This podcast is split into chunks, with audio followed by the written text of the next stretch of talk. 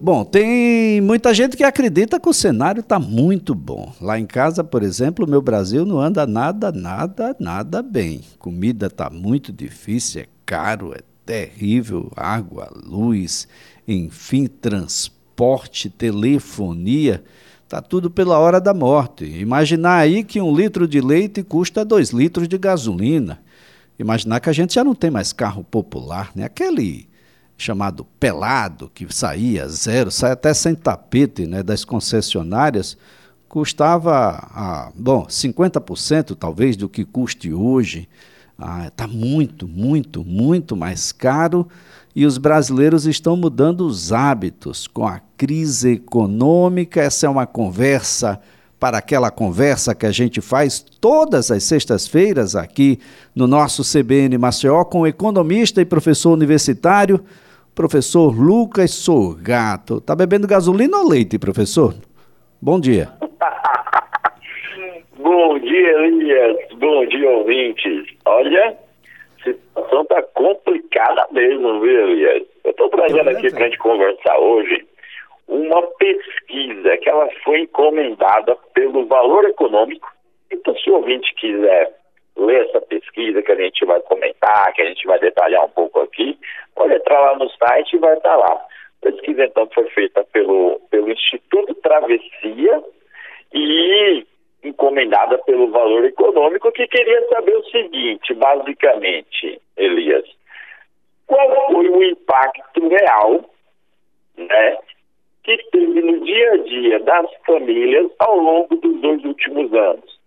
Seja por conta da pandemia, seja por conta do aumento de preços, da inflação que a gente teve, por aumento de combustível e depois redução, por desemprego, por menor salário real, enfim. O que o valor queria saber e está trazendo aqui para a gente é qual foi o impacto no dia a dia nos dois últimos anos. Bom, e aí, Elias, é uma pesquisa muito interessante os dados e os resultados dela, tá? Vou comentar aqui alguns.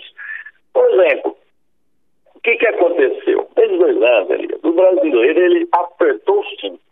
Né? Em momento de crise, é o que a gente costuma fazer. Tá?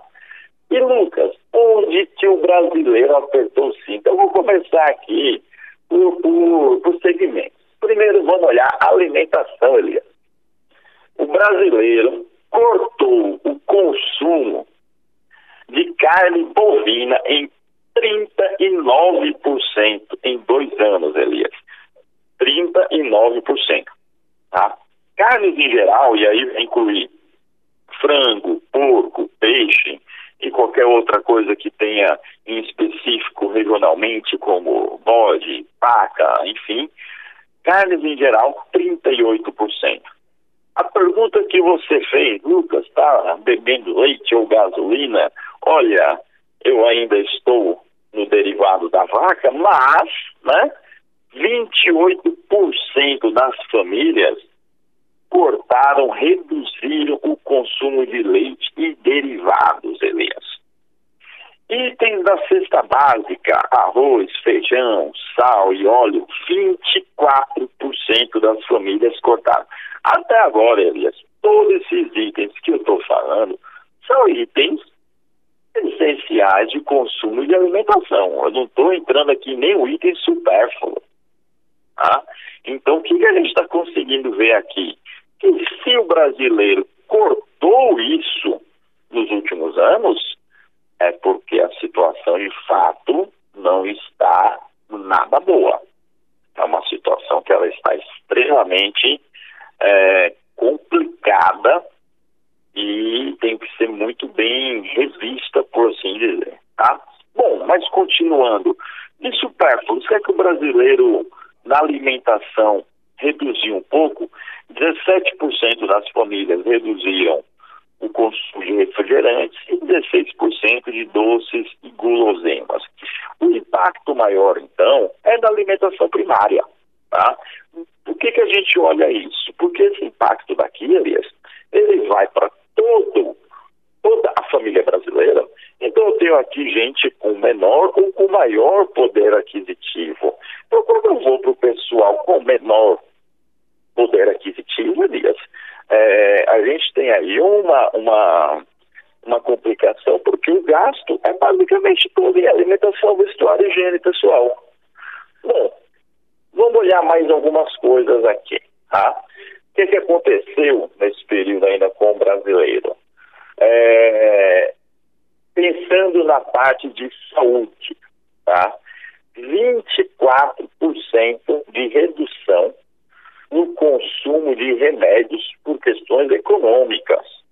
Olha, eu estou dizendo que eu estou num período de pandemia, um período de economia extremamente fragilizada e a população está consumindo menos o remédio que deveria consumir, talvez numa dosagem normal nesse período. Tá? Uma outra pergunta muito interessante feita pretende contratar um plano de saúde nos próximos meses, 92% respondeu que não, Elias. 92% respondeu que não. Tá? A gente já tem aqui no país é, a questão da, da saúde pública ser o principal item né, de grande parte da população de uso, e aí a gente tem muito benefício. Ainda bem, a gente ainda tem um SUS que consegue funcionar bem, porque se não acontecesse isso, as famílias estariam extremamente complicadas, por assim dizer. Bom, transportes, Elias, quando você falou do combustível, 34% de redução do consumo de gasolina, etanol ou diesel. Né? Ou seja, a conta chegou. E por que que tem essa redução, Elias? Porque você não paga apenas o combustível, você tem que pagar a prestação do carro, a prestação da casa, a prestação de outras coisas. E nisso daí, Elias, o brasileiro, ele ainda está endividado, tá? Pegando esse dado de endividamento, 30% dos entrevistados, ou seja, 30% aqui das famílias, tiveram o nome incluído em algum serviço de proteção ao crédito, um SPC, um Serasa, nos últimos dois anos. 43% afirma que possuem dívidas. E dessas dívidas, qual o principal, Elias? Bancos, 78% com bancos, Elias. 15% com crédito imobiliário, 13% com automóveis, 9% com escolas, universidades, ou seja, com educação atrasada, Elias, que não está pagando mensalidade, que não está evoluindo, que não está estudando. Então, dado muito complicado. E uma pergunta que foi feita interessante. Você acredita que vai honrar essas dívidas nos próximos seis meses? E 41% dos entrevistados disseram que não acreditam em honrar essas dívidas nos próximos meses. Olha que essa situação aí está ficando bem apertada, Elias. Bem apertado mesmo. E é claro que, bom, a pandemia tem servido de desculpa para absolutamente tudo, mas definitivamente, né, professor? A vaca não parou de dar leite, ah, não tira férias, não tem chip importado de Taiwan ou de qualquer outro lugar. A vaca continua fazendo o que ela sempre fez, ah, ano após ano, dia após dia.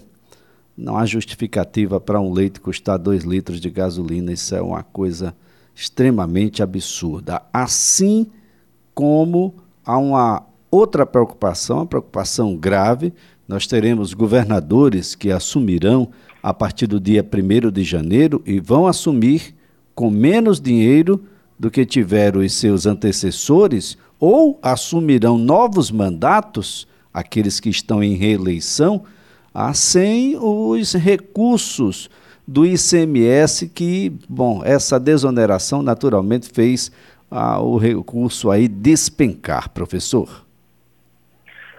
Olha, Elias, aqui vem uma outra situação, né? o que, que a gente viveu nesses últimos meses, olhando o aspecto geral da população? Você teve medidas é, de redução de desoneração do ICMS em alguns pontos, tá? Então vamos entender o que isso não aconteceu, Elias. Eu estou pegando aqui os dados de 23 estados e do Distrito Federal, tá?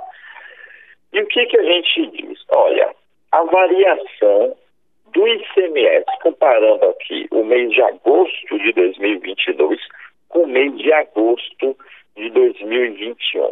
Primeiro, olhando a questão do petróleo e combustível, Elias. Só para você ter uma noção, vou usar o exemplo de Alagoas, houve uma redução de 46, Elias, 46% de variação entre agosto de 2022 e agosto de 2021 no período petróleo e combustível. Tá? Olha que isso daí é uma redução grande, Elias, uma redução muito grande. Na energia elétrica, houve uma redução da arrecadação em Alagoas de 22%. Tá? É uma variação é, considerável. É uma variação alta que a gente está tendo aqui nisso. E o que, que a gente tem que pensar nessa situação, Elias? Você está tendo aqui um período eleitoral, perfeito? Nesse período eleitoral, quando o próximo governador assumir, ele vai precisar de fato de recursos para fazer aquilo que lhe foi prometido pela população pela sua campanha. Tá? Os dados eles estão começando a mostrar o seguinte: olha, é, governadores, talvez vocês tenham desenhado o plano de governo de vocês com base em um valor de orçamento estimado de X, né, que é o que a gente tem estimado hoje, Elias, é o que daqui a pouco tem que ser enviado para a Assembleia LDO, LOA, se não me engano, é até final de, de, de setembro, outubro, setembro para o Estado, outubro para o município, se não me engano, é isso. Mas você está chegando falando o seguinte: olha, o plano, a estratégia que vocês desenvolveram para a campanha era baseada no valor X. E Elias, talvez esse valor não seja X, seja X menos 10%, se X menos 12%. E isso daí é muito gritante. Isso daí é uma diferença substancial que a gente está tendo. Mas, Lucas, é, a população está sendo beneficiada por uma questão da redução do preço da gasolina. Sim, sim, está. Mas essa redução, ela também é desigual, Elias. Por quê? Porque quando eu tiro recursos do ICMS do Estado, vai ser o governo que não vai ter dinheiro para colocar dinheiro numa UPA, no hospital, na educação pública, e esses dinheiros na educação pública, no hospital, na UTA, ela afeta e ajuda justamente a população mais carente. Quando você faz uma redução do preço do combustível, afeta, principalmente na gasolina, afeta todo mundo, sim, mas afeta principalmente uma população que tem maior poder aquisitivo essa população ela está mais resguardada do que a população carente, que com essa redução do ICMS, provavelmente, Elias, será a população prejudicada para o mandato que é, vem acontecer no próximo ano. Essa é uma, uma situação extremamente grave, não é, professor? O, tem aí muito periquito levando fama quando o papagaio de fato fala. Essa é uma situação extremamente grave. Há muita gente tentando levar essa situação de ICMS para o âmbito federal, quando, na verdade, os estados pagaram por cada centavo da diminuição do preço de combustíveis. E também tem um outro detalhe, professor. Como a política não foi modificada, a política de preços da Petrobras, absolutamente não há qualquer garantia que os preços dos combustíveis não voltem ao patamar anterior de 7, 8, 9, em alguns lugares como Acre até 10 reais o litro do combustível, porque a política se mantém a mesma, professor. Exato. E aí você tem é, políticas distintas para regiões distintas, com necessidades distintas, e você acaba, no meio de toda essa questão que está, por assim dizer, desigual, você acaba piorando a qualidade de vida, principalmente naquela população mais carente, quando você vai aumentando esses preços, Elias, como você citou aí, por exemplo, do combustível na região norte do país. Então, o que, que a gente tem que olhar?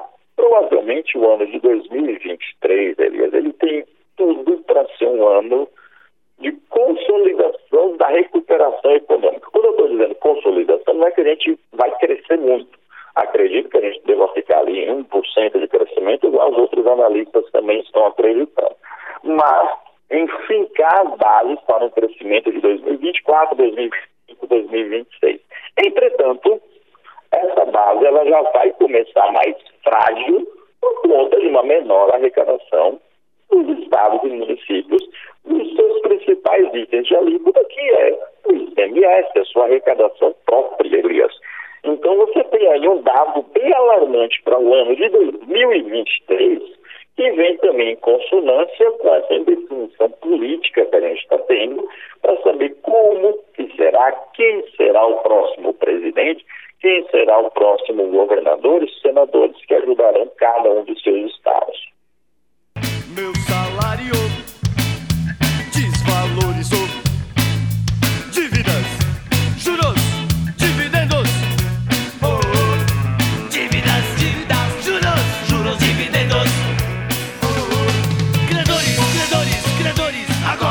credores estão aí.